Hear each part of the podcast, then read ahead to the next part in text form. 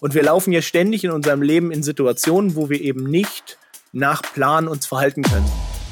Wichtig ist auch mal eine längere Mittagspause zu machen und auch mal nach Feierabend vielleicht eine Flasche Wein aufzumachen oder sich auf die Terrasse zu setzen und einfach ein bisschen Irrsinn zu spinnen. Kreativität kann natürlich immer die Vorstufe sein einer Innovation. Es muss aber nicht aus jedem kreativen Akt eine Innovation entstehen.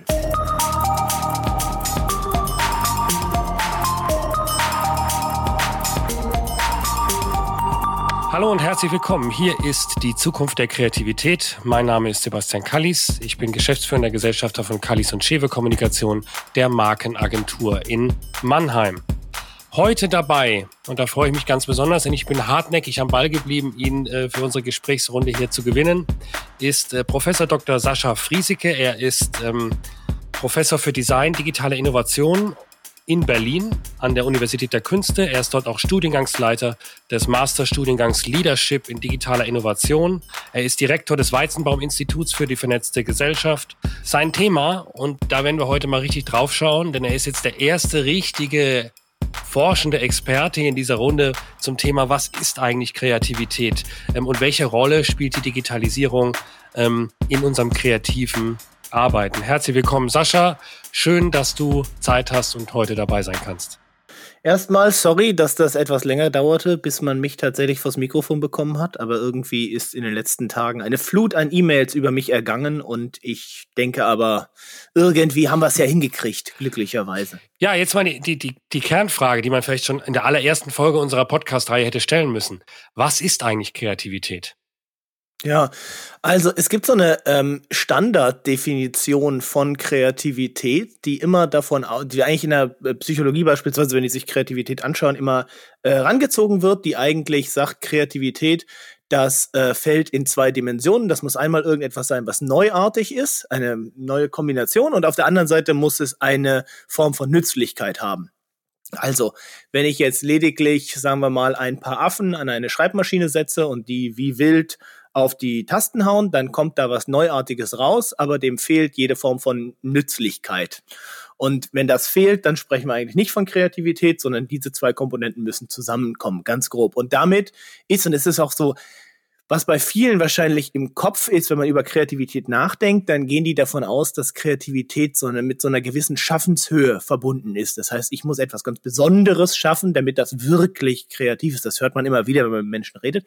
Das gibt es in der Standarddefinition von Kreativität eigentlich nicht, sondern man geht erstmal davon aus, irgendwo hat da jemand etwas Neues gebastelt und in irgendeiner Weise ist das tatsächlich sinnstiftend. Was auch immer das bedeutet, das ist auch sehr breit gefasst. Aber das reicht dann schon, um es als kreativ zu qualifizieren. Also ein ganz einfaches Beispiel, wenn ich irgendwas koche, bestimmte Teile des Rezeptes nicht habe und jetzt gucke in meiner Küche, wie könnte ich das denn anders kombinieren und das hinkriege, das auszugleichen, dann habe ich was Nützliches gemacht, weil die Leute, die am Abend Essen Tisch sitzen, werden satt und ich habe etwas Neues gemacht, weil ich davon abgewichen bin und selber etwas zusammengebaut habe. Damit würde das schon reichen für uns als einen kreativen Akt. Also es ist so nicht so, dass ich jetzt der der einsame Künstler sein muss, der sich in sein Zimmer zurückzieht, der brütet über der genialen Idee wie Leonardo da Vinci und im Grunde denkt, er muss aus nichts etwas völlig Neues entwickeln. Das ist die absolute Ausnahme, dieser Genie Geniekult. Ja, das ist, also wenn man historisch den Begriff anguckt, dann war das stärker so, dass man davon ausgegangen ist, dass das Kreative sowas wie eine göttliche Eingebung ist. Etwas, was wirklich noch nicht auf der Erde war und durch diesen ähm, Eureka-Moment wird einem gewahr, dass man doch etwas, so etwas tun könnte. Heutzutage sind wir von dieser Definition weit weg, sondern gehen eher davon aus, dass es eigentlich nichts anderes ist als diese Rekombination von bestehenden Bausteinen. Manchmal ist die deutlich größer und man sagt, ah, jetzt komme ich auf was, das ist interessant, da ist vorher noch keiner drauf gekommen. Manchmal ist es kleiner, wie dieses Beispiel der Rekombination aus einem Rezept, aber trotzdem fällt das unter Kreativität. Also es kann jeder kreativ sein. Muss sogar. Also die wenigsten von uns werden bei diesem plakativen Beispiel, was ich gemacht habe, sagen, so, ich breche das Abendessen für alle ab. Gibt's nicht, weil uns fehlt ein Teil in dem Rezept. Und wir laufen ja ständig in unserem Leben in Situationen, wo wir eben nicht nach Plan uns verhalten können, sondern in irgendeiner Weise davon abweichen müssen und sagen müssen, wie mache ich das denn jetzt hier in dieser besonderen Situation, wie gehe ich damit um? Und dann haben wir schon eine Form von Kreativität. Also jetzt auch in der Krise beispielsweise. Ja, auch in der, ich bin, was diese aktuelle Corona-Situation angeht, immer so ein bisschen vorsichtig. Ich habe immer Angst zu sagen, das ist jetzt eine tolle Gelegenheit, kreativ zu sein, weil wir ja eine, eine eklatante Situation für viele persönlich, mhm. für viele unternehmerisch und denen zu sagen, Leute, jetzt müsst ihr einfach ein bisschen kreativ sein, dann kommen wir da schon durch, finde ich, spielt immer die, ja, die, die Größe dieser Welle und der Problematik ein bisschen runter. Natürlich ist was dran, mhm. dass Kreativität, man sagt ja, ähm, Not macht erfinderisch und dass in dem Augenblick, wo ich gezwungen bin, anders zu denken, anders zu handeln, ich automatisch in einen Modus komme zu gucken, wie geht es denn dann? Aber ich würde ganz klar davor warnen zu sagen, das ist jetzt eine große Chance, kreativ zu sein, weil das, glaube ich, viele Leute nicht mitnimmt, die halt vor existenziellen Problemen stehen. Da wird es auch jetzt, wie du sagst, keine keine schnelle Lösung geben. Wenn ich jetzt einen, Autohandel habe, dann kann ich noch so kreativ sein.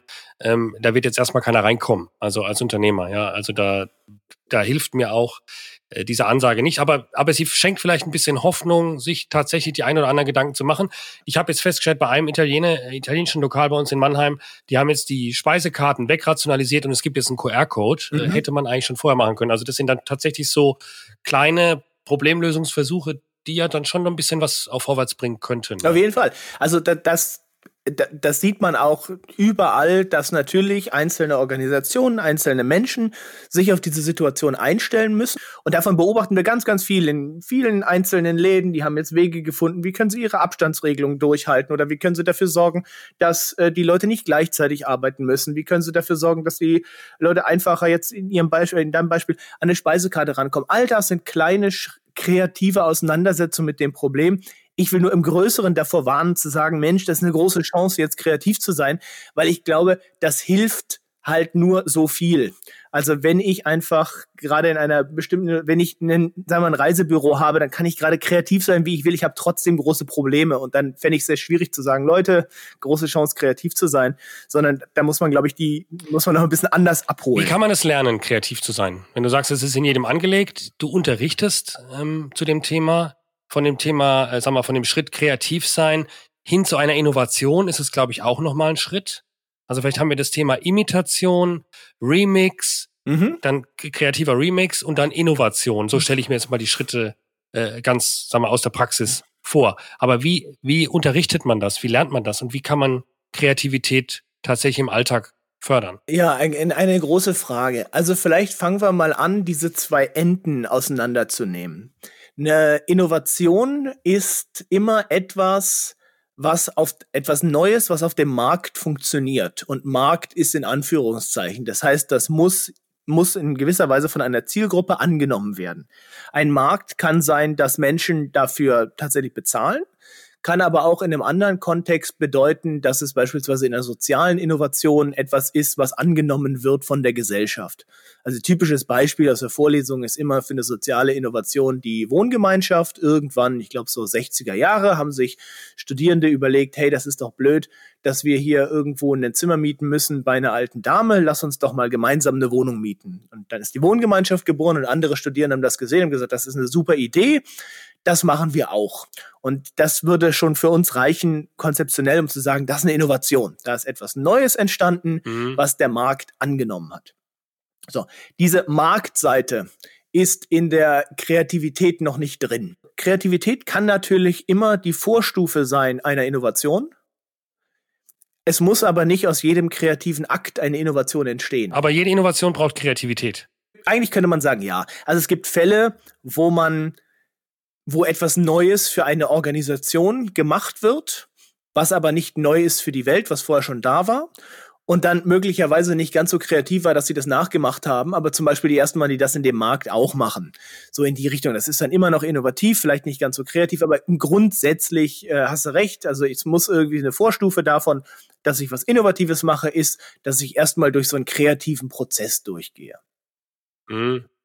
Aber es ist viel mehr kreativ Also viel mehr sind wir damit beschäftigt, unsere eigenen Probleme zu lösen, kreative Dinge zu tun, als tatsächlich am Ende rauskommt. Wenn ich jetzt abends da sitze und sage, ich würde jetzt gerne noch ein Gedicht schreiben, weil ich dann irgendwie auf andere Gedanken komme, dieses Gedicht nehme, kann das sehr kreativ sein, kann das mhm. tolle Sache sein, dann tue ich das in die Schublade und dann hat das nie die Chance, quasi diesen innovativen Moment zu haben, dass die Welt das sieht und der Markt schreit, das ist wunderbar, genau dieses Gedicht wollten wir lesen. Ich habe einmal diese mhm. die Kreativität, die mich äh, vielleicht ähm, intrinsisch motiviert, erstmal auch vielleicht äh, ein Problem, also zielorientiert ist, mir vielleicht hilft, ein Problem akut zu lösen oder vielleicht auch zweckfrei ähm, in dem Sinne ist, während die Innovation einen Zweck verfolgt, äh, einen Markt adressiert und ähm, ja über das über den Einzelfall wahrscheinlich auch hinausgeht. Genau, also man kann vielleicht so ein bisschen sagen, Kreativität ist nach innen gerichtet, Innovation ist nach außen gerichtet. Ganz wichtigen Punkt, den du angesprochen mhm. hast, ist diese intrinsische Motivation, dass ich nämlich im kreativen Akt tatsächlich ein Interesse habe oder dann funktioniert es halt besonders gut, wenn ich Interesse habe, tatsächlich das zu adressieren, woran ich arbeite. Dann weil es ja in der Regel ein ganz unklarer Prozess ist. Ich kann sehr gut extrinsisch motivieren, also beispielsweise durch Gehalt, wenn ich einen Prozess klar definiere. Das Tolle an der Kreativität oder Innovation ist ja, dass inhärent unklar ist, was am Ende rauskommt. Ansonsten wäre es ja nicht kreativ. Und das ist ein Prozess, durch den man so durchschreitet, der halt schwierig ist, der unsicher ist, bei dem man vielleicht so ein bisschen wie auf Eierschalen sich bewegt, wo man nicht weiß, wann bin ich eigentlich fertig, ist das gut genug, muss ich das nochmal überarbeiten. Mhm. Und das ist total schwierig, wenn das nicht intrinsisch motiviert ist, also aus meiner Begeisterung für die Tätigkeit herauskommt, sondern lediglich extrinsisch motiviert ist, wie beispielsweise durch Bezahlung, weil ich dann versuche, möglichst schnell das abzuhaken, das Geld zu bekommen und fertig zu sein. Während dieses damit auseinandersetzen, tüfteln, überlegen, kann ich das noch ein bisschen besser machen, ist das schon die richtige Idee, etwas ist, was vor allem dann gut funktioniert, wenn das aus uns selbst rauskommt. Jetzt in der aktuellen Situation hat man ja diese kreativen Teams nicht beisammen. Ähm, wird diese Arbeit jetzt, diese kreative Arbeit so erleichtert oder erschwert? Auf jeden Fall erschwert. Also ist es immer schwieriger, Teams zu führen, die besonders groß sind. Es ist immer schwieriger, Teams zu führen, die besonders divers sind. Gleichzeitig wissen wir, dass eine Diversität in dem Team einen großen Effekt darauf hat, dass da was Innovativeres rauskommt. Das heißt, eigentlich wollen wir Teams, die sehr unterschiedlich mhm. sind, zusammenführen für kreative Aufgaben, wissen aber, das ist für die Führung besonders schwierig, weil die haben ganz andere Ansprüche, die haben ganz andere Vorkenntnisse und die haben ganz andere Ideen, wie die das machen können. Das nächste ist natürlich, mhm. ist es viel, viel schwieriger, ein Team zu führen, was nicht zusammensitzt, als ein Team, was gemeinsam in einem Raum ist, sich austauschen kann, auch gemeinsam einen Kaffee trinkt und das so ein Wir-Gefühl entwickelt. Momentan total schwierig. Momentan sitzen die verteilt irgendwie zu Hause und Genauso sitzen aber gerade auch meine Studierenden zu Hause. Das heißt, wir haben das gleiche Problem. Wir wollen eigentlich Leute ausbilden darin, wie führe ich denn kreative Teams? Wollen die eigentlich zusammenbringen, wollen, dass die auch voneinander lernen, weil die unsere Studierenden sind ein weiterführender Master, das ist berufsbegleitend, die haben alle schon viel Erfahrung. Diese Erfahrungswerte wollen wir eigentlich zusammenbringen, dass die sich auch gegenseitig aneinander reiben können und da Ideen voneinander mhm. kriegen. Jetzt total schwierig für uns, weil wir kriegen die nicht in einen Raum, müssen gucken, kriegen wir das irgendwie digital moderiert hin. Natürlich gibt es da viele Möglichkeiten, aber es macht die ganze Sache nicht unbedingt leichter ähm, wenn man zusammensitzt, gibt es vielleicht eher Widerspruch bei Ideen, die man nicht gut findet. Ein Kumpel von mir, mit dem ich in, nebenan in Büros gesessen habe in in USA während meiner Doktorarbeit, der hat genau zu diesem Thema promoviert, nämlich wie funktioniert Konflikt in kreativen Teams. Und da gibt's immer, gab's bis damals so die Theorie, dass man gesagt hat, ja, in dem Augenblick, wo es persönlich wird, muss man das Team trennen. Und was der sich angeguckt hat, hat viel Videos gemacht von kreativen Teams und deren Konflikten. Und dessen Ergebnis mhm. war eigentlich, nee, es kommt nicht darauf an, ob das persönlich wird oder nicht, sondern es kommt darauf an, ob die aufeinander eingehen. Also wenn ich dich kritisiere und sage, was du da machst, das ist irgendwie blöd und du hast sowieso mhm. immer, gehst immer in diese Richtung, das ist immer Unfug. Aber wir trotzdem miteinander darüber reden können und du nicht einfach die Kritik hinnimmst und dann weggehst, dann funktionieren mhm. die Teams, auch wenn sie mal persönlich werden. Wenn sie in einer besonderen Stresssituation sagen, ja, und die Nase passt mir nicht, sie aber wissen, ah ja, so ist der halt. Der Sebastian ist halt manchmal ein bisschen rauer, aber damit komme ich eigentlich ganz gut zurecht, weil normalerweise ist er ein guter Typ und wir können über alles reden. Dann funktionieren die Teams trotzdem.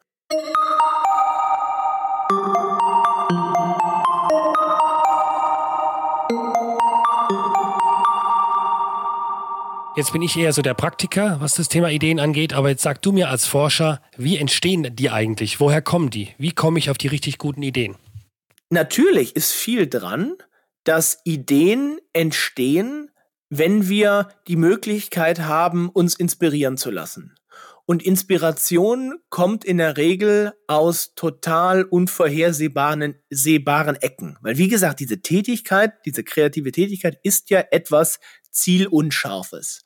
Und damit mhm. Wege zu finden, wie ich auf Inspiration komme, gerade in einem Setting, wo ich sage, ich kann von anderen lernen, hängt sehr viel von den Dingen ab, die eben genau eigentlich nicht meine Tätigkeit im engeren sind, sondern die Möglichkeit, mit Leuten beim Mittag über Sachen zu reden, wo ich gar nicht wusste, dass die da Ahnung haben, dass ich dann reinstolper in ein gewisses Wissen, was die haben, was mir dann in einem anderen Projekt wieder weiterhilft.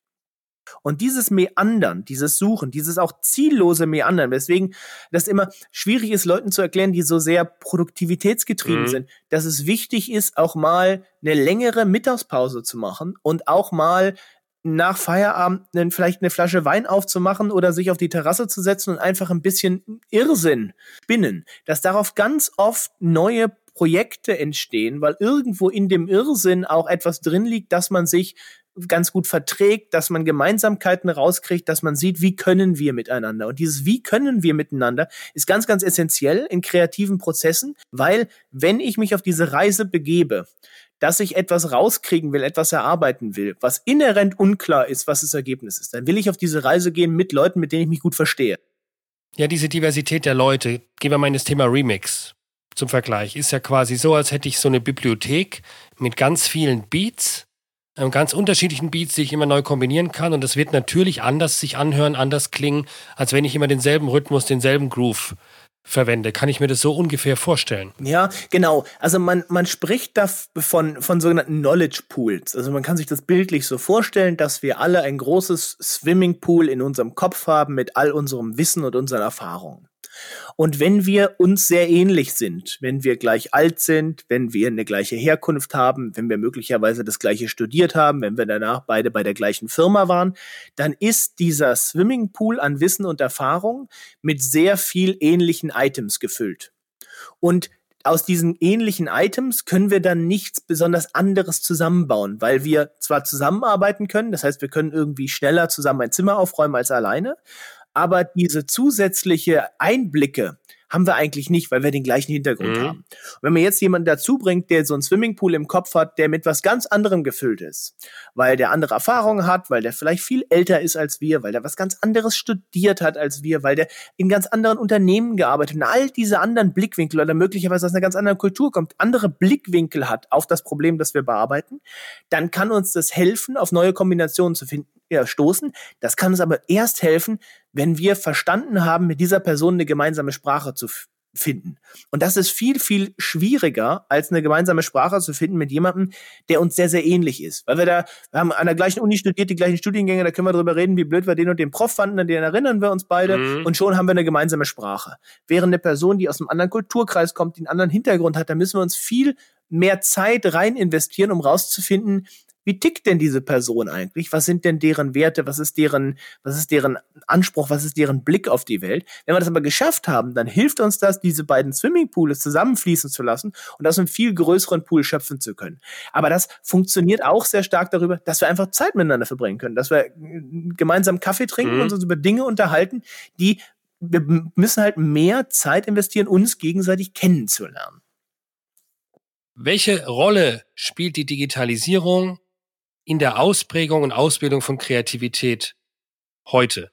Ähm, ist es ein, ist es ein Booster oder ist es ein, ein Bremser oder wird die Kreativität sogar abgelöst durch digitale Intelligenz, künstliche Intelligenz? Ja, also abgelöst wird sie voraussichtlich nicht, weil all das, was wir sehen, wenn wir uns beispielsweise künstliche Intelligenz angucken, dann ist das immer ein Erkennen von Mustern in einem abgegrenzten Spielfeld und Kreativität ist ganz oft das Erkennen von Mustern über Spielfelder hinaus. Ich denke, ein besserer Blick auf die, auf diese sowohl künstliche Intelligenz als auch die Digitalisierung ist nicht der Blick, wie kann das kreativ sein, sondern der Blick darauf als Werkzeuge.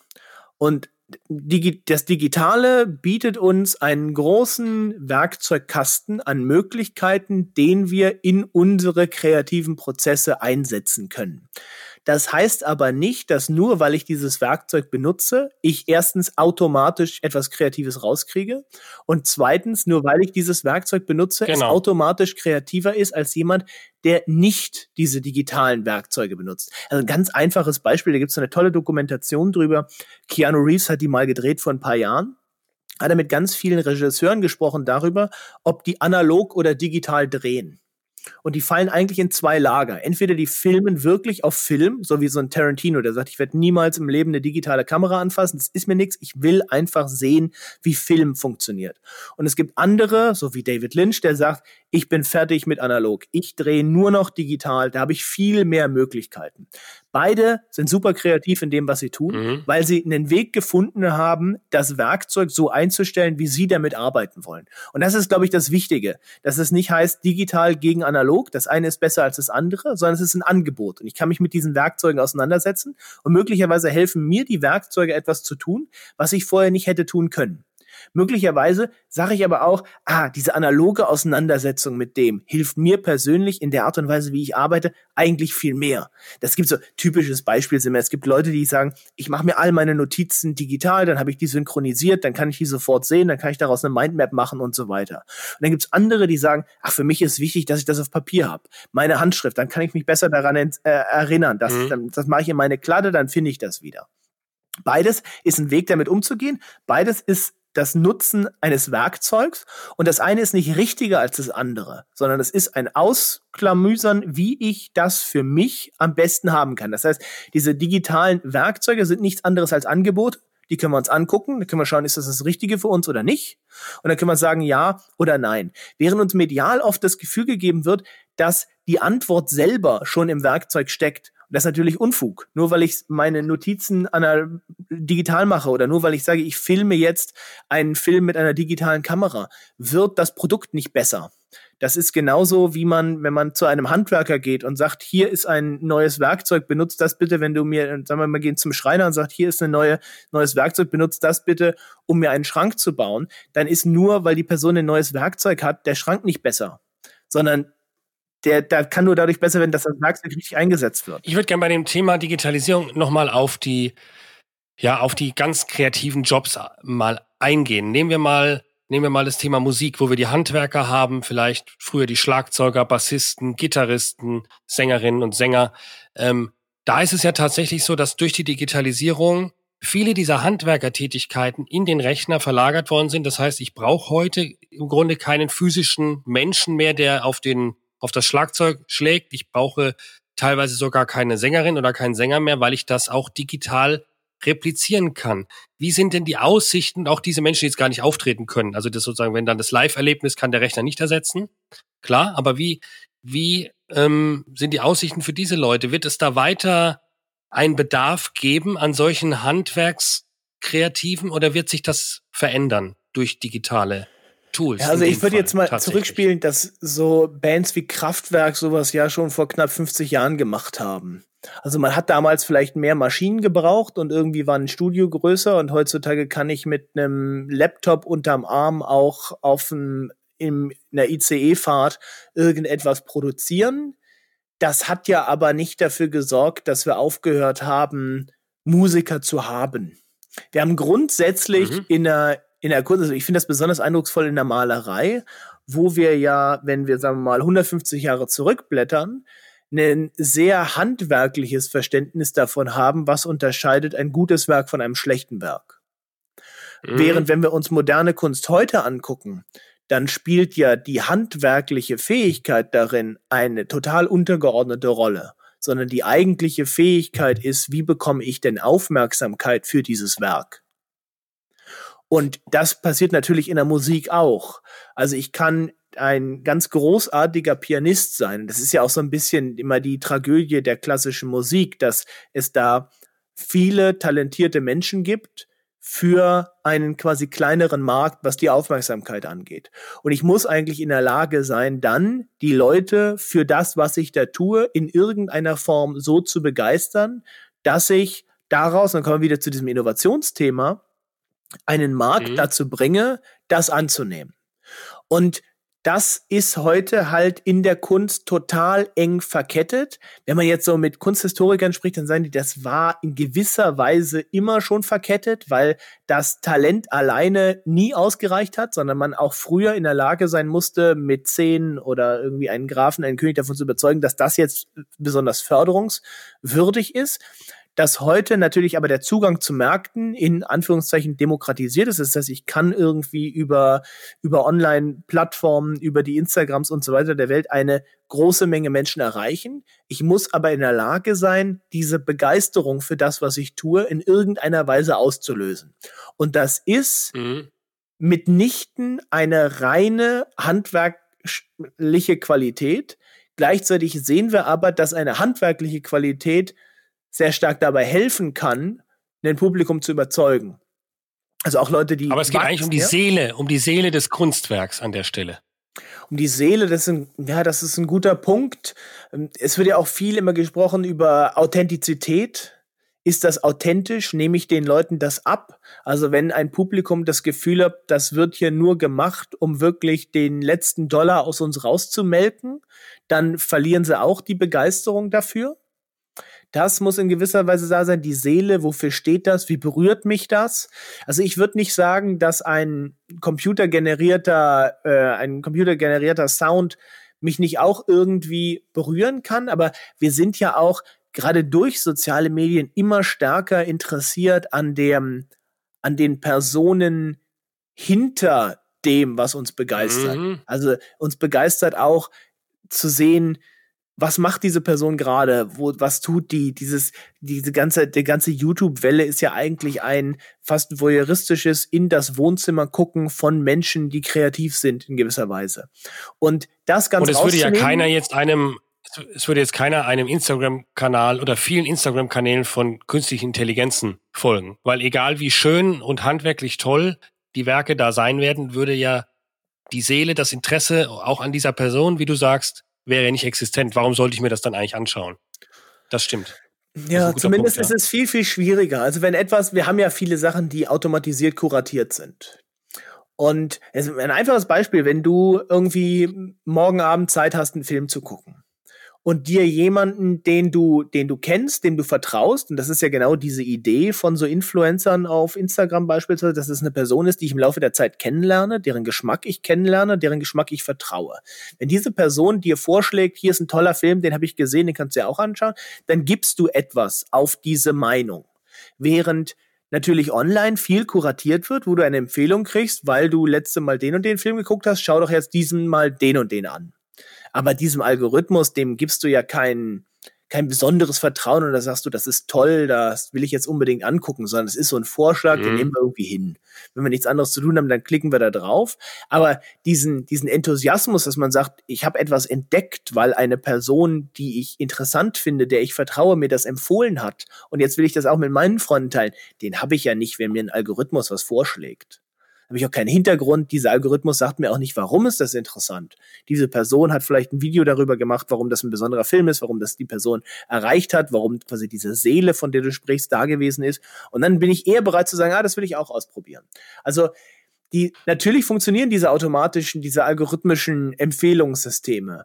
Aber ich glaube, wir machen einen Fehler, wenn wir sagen, die ersetzen dieses, dieses Vertrauen in eine Person, sondern die können das in gewisser Weise ergänzen, die können uns auch helfen, Inhalte zu navigieren. Also wenn wir uns YouTube angucken, viele von den Dingen, die uns automatisiert vorgeschlagen werden, helfen.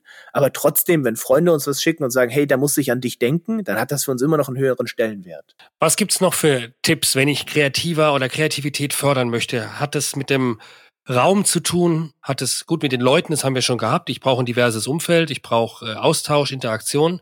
Kann man noch so ein paar Tipps geben, wenn jemand jetzt zuhört, der sagt, okay, ich möchte eigentlich auch an der einen oder anderen Stelle mal ein bisschen mehr äh, kreativer arbeiten, ich möchte ein bisschen ja remixen, mhm. verschiedene Themen. Welche Tipps gibt es vielleicht einfache Tipps, die man machen kann? Licht aus ja. oder äh, Licht an oder? Ja, es gibt in der Psychologie gibt es äh, unglaublich viele Studien, die sich damit auseinandersetzen, wie der, was der Raum denn für einen Effekt auf unsere unser assoziatives Denken hat, also das Zusammenbringen von Gedanken. Und tatsächlich hast du schon ein paar Punkte angesprochen. Also höhere Räume helfen eher, dass unsere Gedanken ausschweifen als niedrigere Räume. Ähm, auch enge Räume sind schwierig, sind besser für unser analytisches Denken. Ein bisschen dunklere Räume regen uns mehr zu assoziativem Denken an als äh, hellere Räume. Blaue Wände regen uns mehr zur Assoziation an als rote Räume. Aber jetzt will ich den Leuten nicht raten, irgendwie zu renovieren, sondern es gibt, also was, ich, was mir immer wichtiger ist, ist, es gibt ja viele Leute, die sagen, wir müssen hier uns kreativ mit dem Thema auseinandersetzen. Dann nehmen wir uns mal so eine Kreativitätsmethode. Und dann wird diese Methode wie so ein Rezept durchgearbeitet. Design Thinking. Ja, Design Thinking, aber gibt's ja schon, also gibt's ja seit Jahrzehnten Bücher darüber, wie ist man kreativ. Und das würde ich so ein bisschen in Frage stellen, ob man denn wirklich sich eins zu eins an eine Methode hält, um kreativ zu sein und ob nicht viel mehr darin steckt, sich davon etwas loszulösen und selber einen Prozess zu bauen, das stärker als Inspiration zu nutzen und selber einen Prozess zu bauen, eine Auseinandersetzung damit, die ein bisschen freier ist. Das wäre mir wichtig. Also das, ich glaube, was auch wichtig ist, ist dieser, dieser Umgang mit Druck, also dass man nicht zwangsläufig sich unter Druck setzt, sondern auch der Kreativität, diesem Ideenfinden eine gewissen Zeit einräumt, so eine Inkubationsphase nennt sich das, also dass mein Gehirn unterbewusst damit sich damit auseinandersetzen kann. Und ein letzter Punkt, der mir ganz wichtig ist, weil der im Zuge des Digitalen auch verschwindet und der eigentlich ein elementarer Teil unserer Kreativität ist, und das klingt jetzt vielleicht ein bisschen kontraintuitiv, aber das ist die Langeweile. Langeweile bedeutet, dass unser Hirn gerade nichts zu tun hat und unterfordert ist. Und was es dann tun kann, ist im Unterbewussten Verbindungen zu knüpfen. Deswegen kommen uns mhm. manchmal so tolle Ideen unter der Dusche, weil unser Hirn unter der Dusche unterfordert ist. Das kennt schon alle Fliesen, das muss ich da keine Gedanken machen, wie kann ich überleben, sondern das steht da einfach nur. Und dann macht es diese Verbindungen. Und das tun wir total selten. Also wenn wir im Supermarkt an der Kasse stehen, dann holen wir sofort unser Handy raus und gucken, was ist irgendwie hier an neuen E-Mails reingekommen. Und wir geben uns nie die Möglichkeit, wirklich mal in diesen Modus zu kommen, dass unser Gehirn im Leerlauf läuft. Und das ist tatsächlich wichtig, um Informationen zu verarbeiten, um neue Verbindungen herzustellen. Also dann wäre die Idee vielleicht, ich, ich, ich suche erstmal eine reizstarke Umgebung mit ganz vielen Impulsen und suche dann aber gezielt wieder eine ganz reizarme Umgebung, damit ich unterbewusst Verknüpfungen herstellen kann. Ja, das wäre für mich so ein bisschen, klingt so ein bisschen nach Schnellkochtopf. Ich würde das eher auf eine längere Zeit strecken. Also mich immer wieder mit Themen auseinandersetzen, die mich assoziieren, äh, die mich inspirieren und dann mhm. immer wieder Zeiten finden, um wirklich Ruhe zu haben. Dieses Kontemplative, mich auseinanderzusetzen, auch dieses Dinge zu durchdenken, dieses vielleicht auch mal einen Waldspaziergang machen und dabei einfach sagen, ich nehme diesen Gedanken mit und gucke, was dabei rauskommt. Und das so ein bisschen im Wechselspiel über eine Zeit zu machen. Dann kommt viel mehr raus, als wenn ich versuche, in so einem Schnellkochtopf zu sagen, und in fünf Tagen prügeln wir diese Kreativitätsmethode durch und dann haben wir was ganz Tolles Neues geschaffen, sondern eher zu gucken, wie kann ich denn einen Wandel in der grundsätzlichen Auseinandersetzung damit herkriegen und auch eine individuelle Auseinandersetzung damit, was inspiriert mich denn? Was mich inspiriert, können ganz andere Themen sein als das, was andere inspiriert. Und das wieder reinzubringen in Team, zu sagen, hey, das ist, was ich geguckt habe, was mich interessiert, was ich spannend finde. Und das, glaube ich, in der Übersetzung auf unsere Situation daraus lernen zu können. Das ist glaube ich, ein Thema, was wir unterschätzen, wenn wir versuchen, zu sehr in so abgehakten Prozessen und hier sind unsere, ähm, hier sind unsere To-Dos, hier sind, hier ist genau aufgeschrieben, in welchen Schritten man das löst, anstatt zu sagen, lass uns da mehr Inspiration reinbringen, die aus dem Individuellen kommt von den Leuten, die daran arbeiten. Ja, vielen Dank, Sascha Frieseke. Wir sind jetzt auch schon am Ende. Äh, es war toll, äh, dass du, dass du heute Zeit für uns hattest. Ähm, wir haben gesprochen darüber, was eigentlich Kreativität ist. Ähm, wie man auf neue Ideen kommt, auf neue Gedanken kommt, wo es vielleicht auch Irrtümer gibt im Umgang mit dem Thema ähm, und haben jetzt uns auch ein paar Tipps genährt, was jeder Einzelne für sich machen kann, bis hin zur Inneneinrichtung. Ähm, vielen, vielen Dank. Ähm, ich hoffe, ähm, wir hören uns vielleicht auch im Nachgang mal wieder und du bleibst dem Podcast hier treu. Ja, danke. Vielen Dank, mich gehabt zu haben und äh, vielleicht bis bald in irgendeiner Weise irgendwo mal. Ja, das wäre schön. Also vielen Dank, Sascha. Ähm, Grüße genau. nach Berlin und wir hören uns in den nächsten ein bis zwei Wochen wieder. Dann habe ich eine junge Zukunftsforscherin zu Gast, die uns ein bisschen was zum Thema Free Creativity sagen wird. Da bin ich schon sehr gespannt. Ich hoffe, ihr seid dann wieder dabei. Wir hören uns bis dann bei Die Zukunft der Kreativität.